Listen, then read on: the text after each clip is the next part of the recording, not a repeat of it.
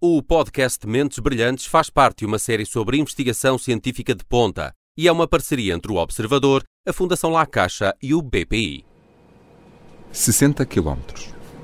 Se fosse possível esticar todos os nervos do corpo humano numa linha reta, o total chegaria aos 60 km de impulsos nervosos de informação entre o cérebro e os órgãos. Quando um destes nervos é cortado, rasgado ou parcialmente danificado, Habitualmente, na sequência de acidentes ou operações que correm mal, é possível voltar a unir e recuperar aquela ligação preciosa. O processo é delicado, implica um trabalho de ourivesaria por parte do cirurgião e muitas vezes obriga a sacrificar um nervo saudável para salvar outro.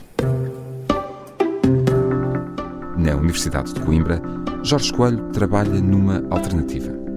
Este ano, entre 110 candidaturas internacionais ao programa Caixa Research, o engenheiro químico foi um dos 15 selecionados pela Fundação La Caixa e apenas 4 em Portugal para financiamento de um projeto de produção de tubos-guia para regenerar nervos. O objetivo é personalizar estas pequenas próteses colocadas dentro do corpo e já não será preciso retirá-las à medida das especificações de cada nervo de cada doente.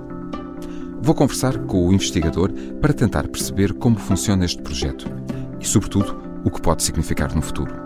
Eu sou o Paulo Farinha e este é o Mentes Brilhantes. Olá, Jorge Coelho, bem-vindo. Obrigado pela sua eh, disponibilidade. O Jorge Coelho está a desenvolver um projeto no Departamento de Engenharia Química da Universidade de Coimbra que pretende produzir em grande escala tubos-guia para melhorar as cirurgias as cirurgias de nervos lesionados.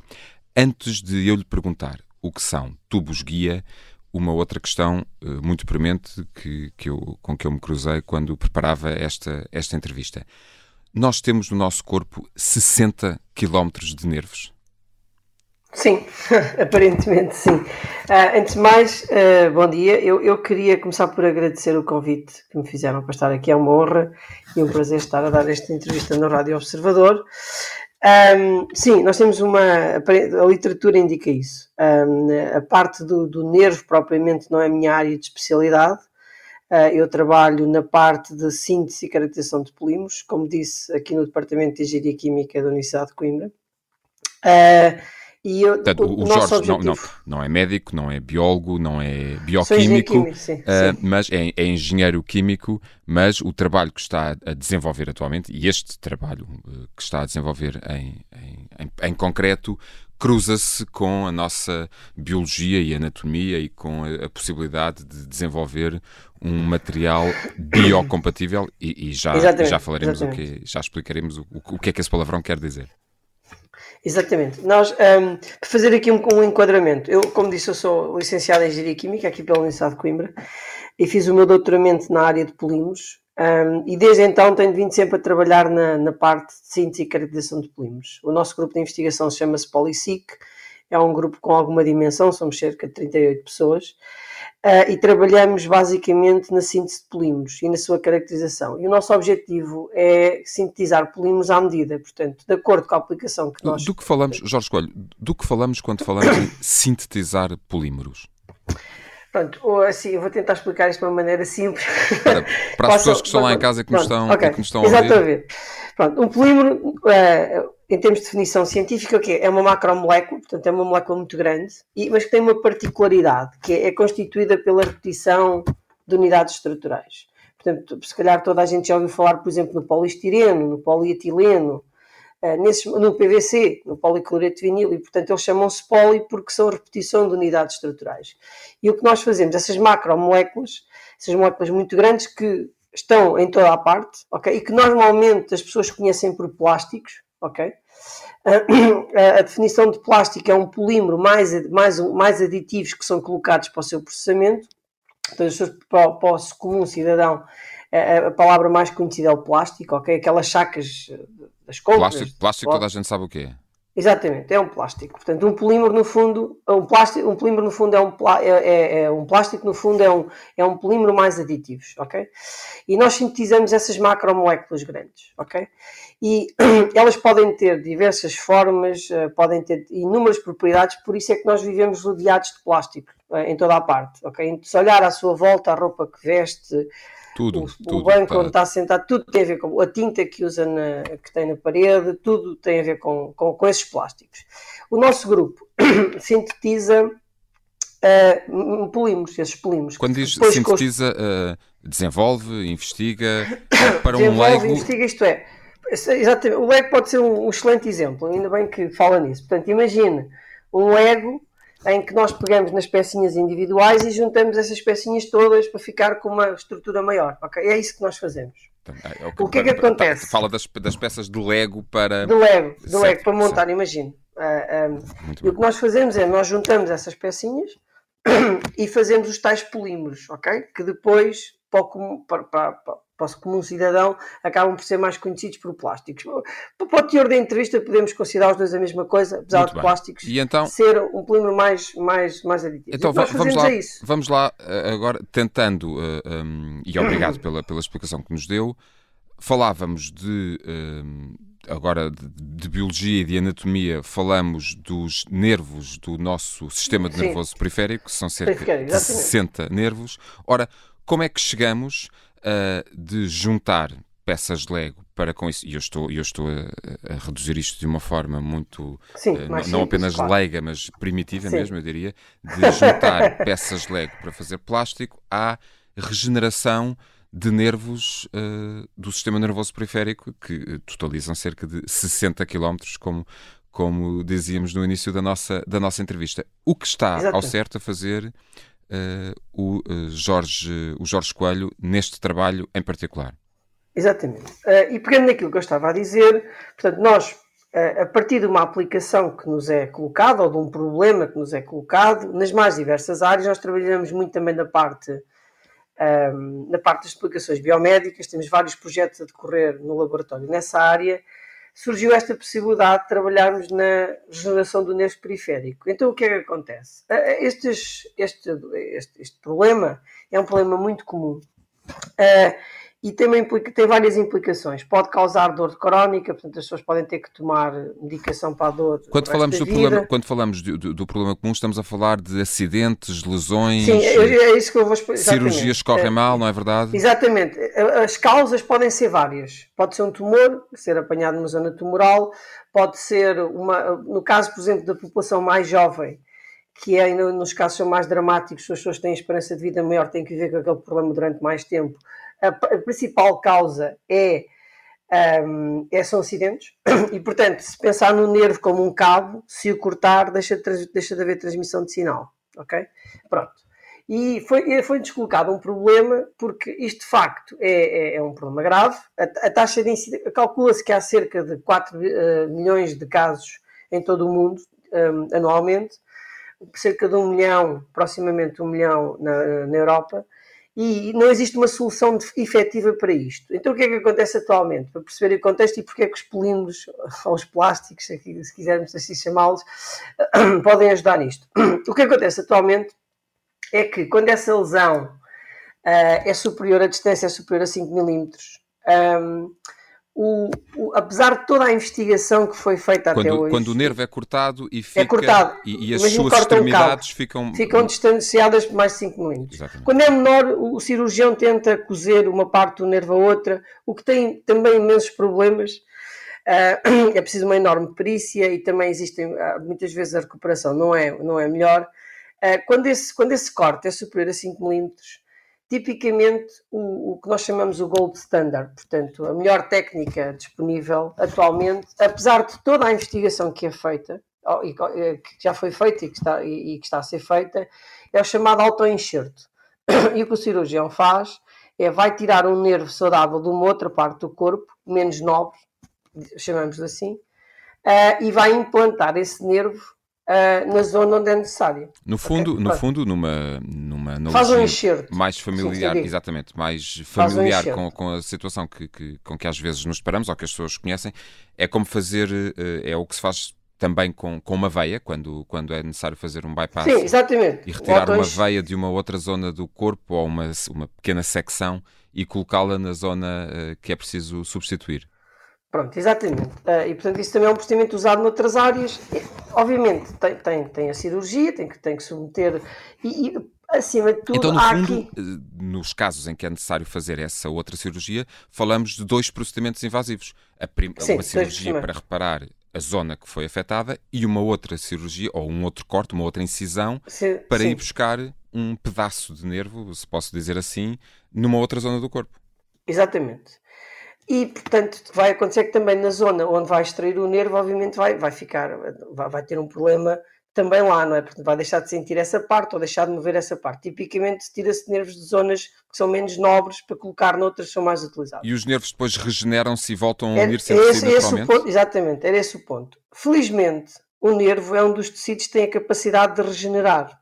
E, portanto, só que quando tem um corte, ele não sabe o caminho, entre aspas, de um sítio ao outro, não é? Para encontrar outra extremidade. E uma alternativa é fazer os chamados tubos guia, que no fundo é um tubo, é um cilindro, que o cirurgião uh, cose do, nas duas pontas e o nervo vai crescendo lá dentro até encontrar a outra parte, ok? De uma forma simplista. O que é que acontece? Já existem esses tubos também no mercado e existem várias marcas. E são feitos de quê, habitualmente, os que existem no mercado? Tipicamente polímeros também, uns de fonte natural, outros de fonte sintética, e isso também levanta algumas questões, especialmente os da fonte natural, porque podem trazer outro tipo de problemas. Um, até isso é mais fácil o seu controle de qualidade. O problema é que nós identificamos isto em conversas com cirurgiões, que uh, mesmo esses nervos que existem, a taxa de sucesso uh, uh, pode ser esses nervos, esses tubos, esses, os tubos que esses tubos, esses, esses, peço desculpa, esses tubos que já existem no mercado e que são várias marcas que existem, os resultados não são satisfatórios. E então o que é que nós fizemos? nós começámos a analisar todas as várias marcas que haviam e os problemas podem ser muito diversos. A questão de irritação, a questão de haver infecções frequentemente, algumas reações alérgicas. Uma das, uma das exigências destes, destes tubos guia, e, e, voltando a um palavrão que, que usei ao início, é justamente o facto da necessidade de serem biocompatíveis, não é verdade? Ou seja, sim, têm que estar sim. em contacto, ficam dentro do nosso organismo, portanto, têm que estar em contacto com, com os nossos tecidos, o sangue, células, tudo por aí fora, e portanto, hum, enfim, eh, isso, isso obriga ali a um, a um, a uns cuidados extra, não é qualquer pedaço de plástico e agora. Exatamente, e portanto não, não pode haver resposta do sistema imunitário a reconhecer aquilo como um corpo estranho. Portanto, há testes que nós fazemos de, e também não pode causar irritação. Então o que é que nós fizemos? Depois havia um outro problema grave que nos foi explicado que uh, dependendo da gravidade, do tipo de nervo, a, a regeneração um, também demora o seu tempo. E o que acontece é que atualmente um, os nervos, as marcas que existem no mercado, muitos dos, desses tubos ou, ou degradam rapidamente ou demoram muito tempo a degradar. E, portanto, nós começámos a pensar nisto uh, e começámos a pensar o que é que nós podemos fazer para encontrar uma solução que resolva estes problemas, ok? E então, pegando agora depois na nossa parte, que é a minha parte que, que, que de investigação, que é nos polímeros, nós pegamos em dois, dois polímeros que já são aprovados pela FDA, pela agência americana, e que é, no caso é a policaprolactona e o dextrano, portanto são dois materiais, e conseguimos, modificarmos esses materiais... Oh, Repita-nos lá este nome, eu, eu estou a olhar para eles, estou, estou a lê-los, mas não conseguirei dizê-los tão bem como Jorge. Portanto, é a policaprolactona. Certo, que é o PCL. O, de, o PCL e o, de, e o dextrano. e que já são materiais aprovados pela FDA.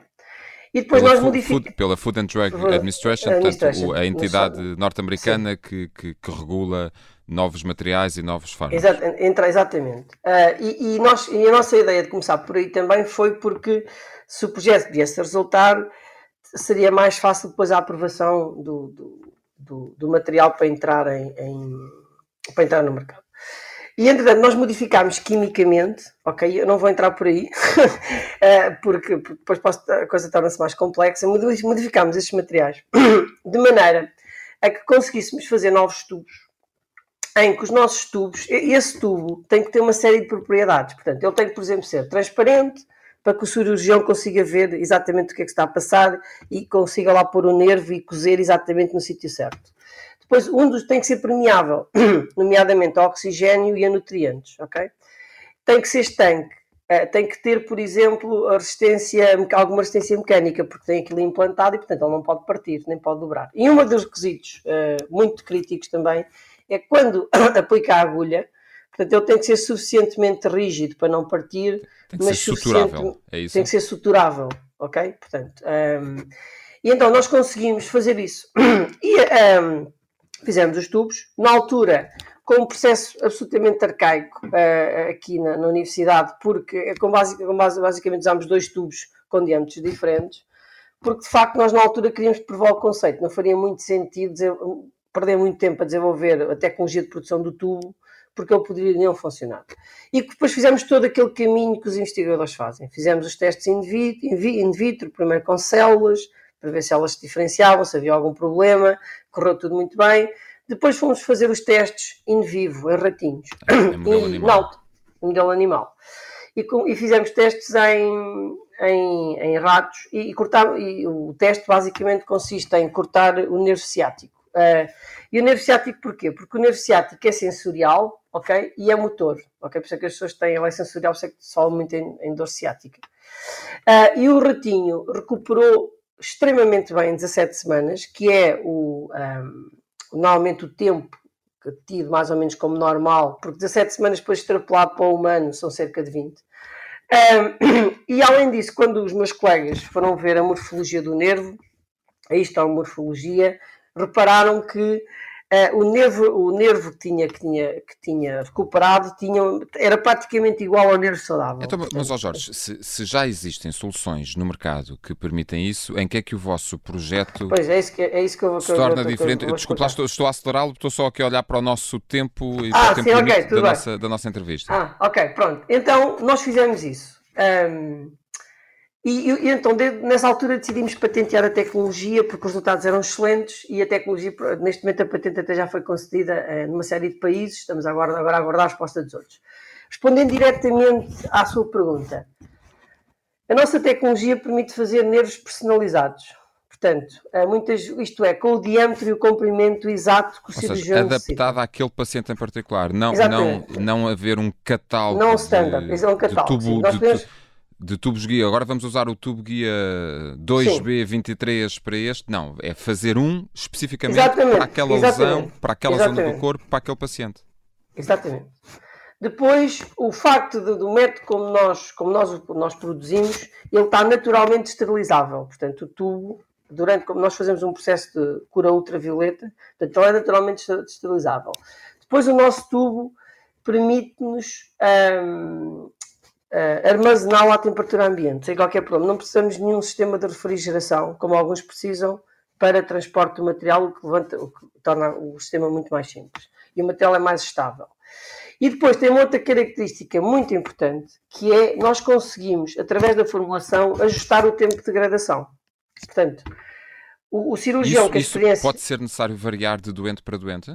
Pois pode ser necessário variar de doente para doente. Portanto, Porquê? o cirurgião, porque tem a ver com o tempo de recuperação do nervo, uh, com, com a diferentes situação... nervos Diferentes nervos têm diferentes tempos de recuperação? Tem, tem, tem diferentes okay. tempos de recuperação, pode ter a ver também com a distância, porque se a distância for maior, o nervo vai demorar mais tempo até chegar ao outro lado. Um, e, portanto, nós basicamente conseguimos fazer o que nós chamamos em inglês um fine-tuning das propriedades. Podemos ajustar as propriedades tanto ao paciente e, e, portanto, podemos resolver este problema também da degradação. Portanto, o que é que acontece? Nós vamos permitir que o cirurgião, pela primeira vez, consiga dizer: Eu quero um, eu quero um tubo com este tamanho, com este diâmetro e que degrade neste período de tempo. Sim, e isso, isso é um breakthrough em, comparação com o que existe atualmente. Isso é um breakthrough, oh, exatamente. Oh, oh Jorge, Depois, e se tudo correr bem, quando é que, um, quando é que entrarão em ensaios clínicos em, em humanos? Pronto, eh, agora, nós, entretanto, contactámos várias empresas que mostraram algum interesse e estamos, com as quais estamos a falar, estamos a, a, em conversações. E há aqui uma outra novidade, que, muito rapidamente, que é nós, para fazermos a massificação da produção, decidimos utilizar, e já temos resultados preliminares muito, muito interessantes, um, a impressão 3D. E a impressão 3D vai-nos dar uma liberdade ainda maior para fazermos as formas que nós quisermos. Para okay? não, não, não terem que estar dependentes de terceiros. Fazem, Sim, faz, e, e, conseguimos, e é um processo que é, que, que, em, que em termos, é escalável, portanto, basicamente temos, podemos ter várias impressoras uh, e podemos abre-nos inúmeras portas. Isso foi também uma das coisas que o projeto La Caixa reconheceu. Uh, nós agora estamos, o nosso objetivo, estamos a criar uma startup, uma, aliás, uma spin-off, no IPN, que é uma incubadora da Universidade de Coimbra. O IPN, ajude-nos, por favor. O Instituto Pedro Nunes, uh, aqui na, que é uma incubadora de cá em Coimbra. e estamos a criar uma, vamos criar uma, uma spin-off da universidade para levar até ao fim, numa, em princípio, estamos à espera no máximo um ano, um ano e meio seria o tempo que em princípio vamos demorar, para terminar todos os testes pré, chamados pré-clínicos. Portanto, nós temos que aumentar o, a, a, informação que temos relativamente aos dados em ratinhos, vamos também fazer em ovelhas, em colaboração com uma colega nossa do ICBAS, que vai liderar o processo e com, do, Instituto, do Instituto de Ciências Biomédicas Abel Salazar, no Porto. Exatamente. Um, uh, e, e, vamos, e com isso deveremos terminar dentro de um ano e meio estes testes. A partir daí podemos começar os testes em humanos. Um, dentro, dentro, há... dentro de um ano e meio. Depois, uh, Jorge, estamos mesmo no, no, no, tempo da nossa, da, nossa, da nossa entrevista. Então, dentro, se tudo correr bem, dentro de um ano e meio, uh, depois de fazer os testes pré-clínicos, uh, dar início ao processo para, para se fazerem os testes, os ensaios clínicos em humanos. Ora, tendo em conta o, o, tempo que estas coisas demoram, estamos em 2022. Se tudo corresse bem, uh, dentro de 10 anos poderíamos ter esses tubos guia uh, personalizáveis no mercado? Sim, penso que é muito menos tempo, porque há aqui também uma questão da aprovação que também não é a minha área, mas nós temos pessoas que nos estão a aconselhar nessa fase e considerando outros casos de outros tubos e do método de aprovação, poderá ser muito menos tempo. O nosso objetivo é dentro de um ano e meio ter o teste, os testes pré-clínicos feitos. Entretanto, também estamos a trabalhar com uma empresa que é de referência uh, mundial, que é a Cell Link, na impressão 3D dos materiais. Uh, e, portanto, nós achamos que em, lá para 2025 teremos condições de começar a validação clínica dos materiais. Muito bem. Uh, destes novos materiais. Muito bem. Jorge Coelho, quero agradecer-lhe a sua disponibilidade para nos explicar o que são, não só o que são os tubos guia, para quem não para regeneração de nervos, para quem não, não sabe, como era o meu caso, antes de, antes de me preparar para esta entrevista, um, o que, a importância que tem na regeneração, na regeneração de nervos, uh, mas sobretudo o, o que isto pode significar em termos de produção de tubos guia personalizáveis para cada lesão e para cada doente em particular. Quero desejar-lhe muitas felicidades para a continuação do okay, seu projeto. Muito obrigado. E que tenhamos eh, material e que tenhamos razões para, dentro de alguns anos, voltarmos a conversar sobre este, Exatamente, sobre com certeza. Tema. Muito obrigado. Ok, muito obrigado pelo convite. Talvez voltemos a conversar com Jorge Coelho, dentro de alguns anos, sobre estes tubos guia personalizáveis que podem trazer novas abordagens ao tratamento de nervos danificados. Se a ideia correr bem e a investigação der frutos, os pequenos cilindros à base de polímeros poderão fazer a diferença em milhões de doentes em milhões de salas de operações pelo mundo inteiro. Eu sou o Paulo Farinha e este foi o Mentes Brilhantes. O podcast Mentes Brilhantes faz parte de uma série sobre investigação científica de ponta e é uma parceria entre o Observador, a Fundação La Caixa e o BPI.